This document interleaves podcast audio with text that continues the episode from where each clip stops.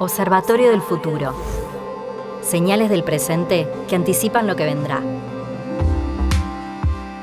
Hola, un placer saludarlos. Bienvenidos a nuestro podcast Toma Nota de la Universidad Siglo XXI, en este caso específicamente al canal del Observatorio del Futuro, en el que mm, intentamos introducir temas impactantes, relevantes, trascendentes del futuro que se viene vamos a meternos de lleno en un tema que hace algunos meses cobró especial vigencia a partir de que Mark Zuckerberg comunicara esta transformación de Facebook en Meta y esta apuesta por el futuro en lo que se refiere, lo que, lo que se denomina como metaverso, ¿no? Esta apuesta frontal de Facebook de ir hacia allá, como la innovación en la cual nos pretende seducir a todos. Y a partir de ahí todos empezamos a hablar de metaversos, ¿no? Es un tema que hoy está en nuestras agendas, está en los medios, está en nuestras conversaciones. Hoy vamos a, a, refrescar esto de qué es estar más allá del universo, ¿no? De dónde viene ese concepto que viene de la ciencia ficción y que hoy nos está atrapando a todos pero sobre todo pensar en nuestras vidas, nuestras vidas puestas en el metaverso, en esta especie de superación del mundo virtual y presencial separados y ya de manera unificada en estos formatos en 3D. Así que vamos a pensar un poquito y por supuesto estoy como siempre con Fabio Grigoriev, que es nuestro emprendedor tecnológico de cabecera, digamos, y con Jaime Rodríguez Alba, que es nuestro filósofo en esta mesa. Así que arranquemos, Fabio, ¿qué te parece a vos esta naturaleza, de esta, de esta evolución, de este génesis de lo que hoy llamamos metaverso? Bueno, primero que nada, gracias y encantado de estar de nuevo comenzando con el ciclo este año. Bueno, primero que nada, quizás un poco sorprendido, ¿no? Porque creo que tiene mucha publicidad, ¿no? Hay mucho marketing en el medio, mucho bombo. Y bueno, tiene que ver con, con un concepto que se está desarrollando. Es decir, el metaverso no es una realidad hoy, digamos, ¿no? Aunque, aunque pertenece al mundo virtual, si se me permite la expresión, ¿no? Pero creo que todos tenemos una vida digital, pero esencialmente tenemos una vida analógica. Y creo que en este sentido todavía tenemos que resolver muchas cosas en la vida analógica para, para tener una vida digital plena. Sí me parece muy interesante la cuestión de empezar a pensar y a diagramar cómo se van a dar esas, esas mezclas en el futuro. Lo que no creo que pasemos a un, a un metaverso total, es decir, a tener, no creo que la gente, el ser humano se adapte a tener una vida completamente digital, sino que en todo caso tendremos un mix Hoy tuve la oportunidad de ir al médico y, por ejemplo, podría haber utilizado un entorno virtual tranquilamente para no estar en una sala de espera durante una hora para una consulta de cuatro minutos, contados con, con reloj. Creo que hay algunas cuestiones prácticas que se pueden dar en ese sentido. Y sin duda puede ser un espaldarazo para lo que venimos hablando nosotros mucho tiempo, ¿no? Las inteligencias artificiales, los blockchains, las cripto inclusive de, o contratos inteligentes que, que van a empezar a arreglar un mundo que todavía no existe, pero que potencialmente puede llegar a ser complejo en sí mismo. Perfecto, Fabio. Sé que estamos en un, en un proceso de construcción permanente, recién arranca, y por supuesto siempre la, la, mirada de Jaime desde la filosofía, desde las humanidades. Jaime, ¿cómo ves este fenómeno del metaverso en marcha? Bueno, la verdad es que coincidiendo con lo que acaba de decir Fabio, me parece que es interesante como disparador ¿no? de determinadas circunstancias que pueden hacernos la vida más sencilla, más cómoda y facilitar además el ejercicio de las profesiones, como él está hablando, por ejemplo, del caso de la medicina y también del vínculo que la persona tiene, en este caso, con el médico. ¿no?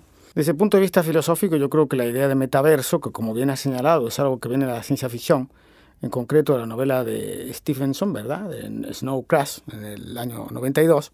Desde ese punto de vista filosófico, sin embargo, es algo que se puede retrotraer incluso a Platón, la famosa caverna de Platón, ¿no? Siempre se toma Matrix como ejemplo, ¿verdad?, de esa polémica platónica entre un mundo de imágenes, ¿verdad?, y un mundo supuestamente real, ¿no? Ahí habría mucho para pensar, ¿no? Porque curiosamente la novela, yo estuve refrescando, es una novela que había leído hace tiempo, porque pertenece al género cyberpunk, que me parece muy interesante para también pensar estas, estos fenómenos de disruptividad con la cotidianidad, ¿no?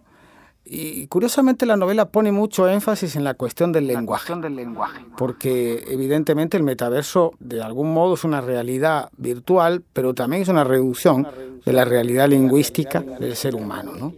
Y ahí hay para pensar, en primer lugar, algo que incluso tiene que ver también con el propio psicoanálisis, ¿no? Es decir, leía estos días, ¿no? Que ya se están vendiendo mansiones de lujo en el metaverso, ¿verdad? Ya hay empresas que venden mansiones de lujo, ¿no? Incluso las compran por 2.500 euros, ¿sí? Y todos sabemos que existía este famoso juego de Second Life, ¿verdad? El metaverso puede ser una ficción en la que las personas depositan sus deseos más íntimos, profundos, etcétera. Entonces, en ese sentido, puede ser un escenario muy interesante para comprender también cuáles son los fenómenos que se dan en la realidad. Por más que podemos llegar también a cuestionar si es que no estamos ya habitando, y desde la filosofía esto se hace con Descartes, etcétera, en un metaverso, sin pensar otro, ¿no? Observatorio del futuro. Qué interesante, ¿no? Que todos los, temas que vamos conversando aquí de innovación tecnológica, de futuro, tienen siempre una conexión con la filosofía, con las grandes preguntas, ¿no? Yo pensaba en, la, en el proceso de desmaterialización de la vida, tan largo, que ya llevamos varias décadas en esto de la, combinar y recombinar átomos y bytes, que en definitiva es de lo que hablamos cuando intentamos pensar realidades físicas y virtuales que se mezclan, pero lo que me resulta especialmente interesante de esta, de esta hipótesis, de esta apuesta por el metaverso, es que es como una superación, una trascendencia de la realidad virtual, ¿no? O sea, hasta ahora veníamos con realidad virtual y aumentada como dos tecnologías muy usadas, pero acá estamos frente a un fenómeno que, más que hacer un simulacro de nuestra realidad en la virtualidad, de lo que se trata es de poner nuestra realidad física en la virtualidad de forma sincrónica, en tres dimensiones, es decir, donde ya este, este acelerador de la pandemia que hemos tenido, que nos llevó a todos a formatos híbridos, nos puede encontrar a todos en formatos inmersivos, ¿no? Es decir, ahí donde, donde yo trato de, de hacer hincapié en que acá puede haber algo distinto, si es que nos agrega valor en nuestras actividades. ¿no? O sea, pensemos básicamente una actividad recreativa, donde uno estando con la tecnología disponible, básicamente con los HoloLens o con las tecnologías que vengan, puede estar en un recital, desde un lugar físico, participando inmersivamente, sensorialmente en lo que ese recital transmita. Y eso en educación, eso en el trabajo. Entonces ahí donde tiendo a pensar que hay una capa de construcción de valor que el metaverso puede traer y que por ahí todavía desconocemos. Pero pensemos un poquito más, pensemos en cómo ves vos, Fabio, la evolución de esto respecto a la humanidad, el impacto en la humanidad. ¿Generará una humanidad en mejores condiciones de afrontar los desafíos que vienen? ¿Nos potenciará como personas? ¿Qué te parece? ¿Qué opinión tenés ahí? Bueno, soy bastante escéptico al, respecto, ¿no? Mientras estamos haciendo este podcast, hace un par de días, ayer, antes de ayer, estuvo Lula Palusa y bueno, había miles de personas ahí que estaban disfrutando y gozando mucho más allá que cualquier metaverso, al menos tecnológicamente posible, ¿no? Creo que, que todavía el cerebro reptiliano nos, nos domina como seres humanos y, y el córtex no es quizás o este o quizás necesitemos desarrollar un supracórtex para para este disfrutar también del metaverso, ¿no? O inclusive me parece que estamos recién en el inicio de esto, ¿no? Pero creo que es un problema humano, creo que es un problema de humanidad del que estamos discutiendo al final de cuentas va a terminar siendo una, herramienta, hoy exacerbado y quizás este, sobrevalorado en el potencial que pueda tener. Parece que el metaverso es, un mundo nuevo que se va a dar. Y bueno, y lo más probable, por lo menos este, lo que opino en este momento, es que no va a ser tan así, que se va a terminar algunas, va a tener algunas este, consecuencias prácticas, digamos, ¿no? De, utilizar en, en, pruebas digitales de propiedad, en coleccionabilidad digital, en transferencia de valor, aplicaciones que puede tener el metaverso que van a ser extremadamente útiles y que reemplazan algunos procesos analógicos, este, vetustos o que ya no, no, sirven más, ¿no? Pero soy un poquito escéptico de nuevo de tener, de que eh, tengamos una vida completamente en el metaverso. Perfecto, gracias Fabio. Jaime, ¿cómo lo ves? Yo creo que si retomamos un poco al espíritu de la novela, ¿qué es lo que nos cuenta la novela? Que en ese metaverso se siguen dando las mismas desigualdades, mismas desigualdades y se siguen dando los mismos fenómenos que nos disgustan en el mundo, entre comillas, real, en esa realidad virtual, ¿no? o virtualizada, mejor dicho. Entonces, yo también soy escéptico. ¿sí? Eh, primero, no creo que sea fácil reproducir, tecnológicamente la experiencia humana. Y no creo que eso sea algo factible, por lo menos en los próximos años. Después habría que preguntarnos qué ocurre con, seres, que empiezan a interaccionar entre ellos a partir de esa relación en el metaverso. ¿Va a ser una experiencia con la misma plenitud? ¿Qué es lo que podría estar faltando o no? hay como un montón de preguntas. Por eso remitía a esta cuestión de la lógica del deseo. ¿no? Leía, escuchaba el otro día en realidad a un filósofo muy polémico que se llama Marcus Gabriel, que tiene la costumbre de decir que Zuckerberg y compañía son los grandes terroristas del momento actual. Alemán. Sí, alemán. Y él decía, ¿no? Decía, el metaverso va a ser mucho peor que el populismo de Bolsonaro y Donald Trump juntos. Por eso también yo pensaba con Platón, aunque no soy platónico, pero pensaba con Platón porque el mito de la caverna de Platón nos está hablando de una cuestión política, de una cuestión ética, no nos está hablando solo de una cuestión epistemológica. Nos está diciendo, bueno, que hay que tener coraje para vivir o para esforzarse por lo menos a plantearse qué es lo real. ¿Qué es lo real? Entonces una vida en la que se diluye esa diferencia a partir de esto que bien llamaste la virtualización, pues no es una vida exenta de ciertos peligros, a mi juicio. ¿no? Sí, sí, claramente entiendo la fuente del escepticismo que ustedes expresan y comparto, comparto. Quisiera agregar a eso que es un fenómeno que está entre nosotros y que no lo vamos a poder, como tantos otros de disrupción tecnológica, moldear demasiado. Y por supuesto que el desafío quedará en pensar cómo hacemos para llevar los frutos y los resultados de esta nueva tecnología hacia fines que sean beneficios, para, la humanidad.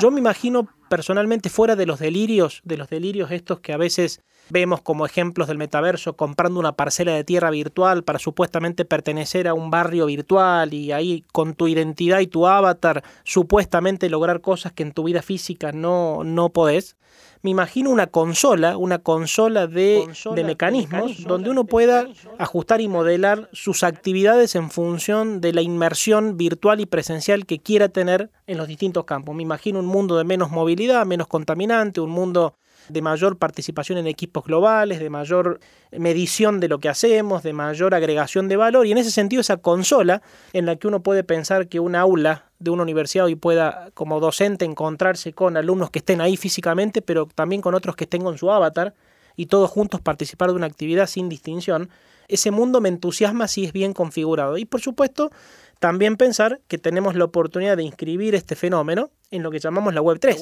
la Web 3, que es una web, una web más descentralizada, con respeto a la identidad y la privacidad de las personas y no tan Facebook dependiente, ¿no? Como, como gran compañía. Así que no sé si querés, Fabio, cerrar con algo, y Jaime también, y le ponemos un broche a esto que ha sido nuestra reflexión de hoy. No, simplemente agregar de que coincido, los beneficios van a venir por el desarrollo tecnológico de algunos drivers, drivers, tecnológicos, valga la redundancia, que impulsan el metaverso, ¿no? Y como consecuencia eh, va a traer beneficios para, para mucha gente, ¿no? En tanto educación, salud, finanzas, la creación de, comunidades virtuales globales que de otra forma sería imposible por, por la distancia, ¿no? En el mundo analógico.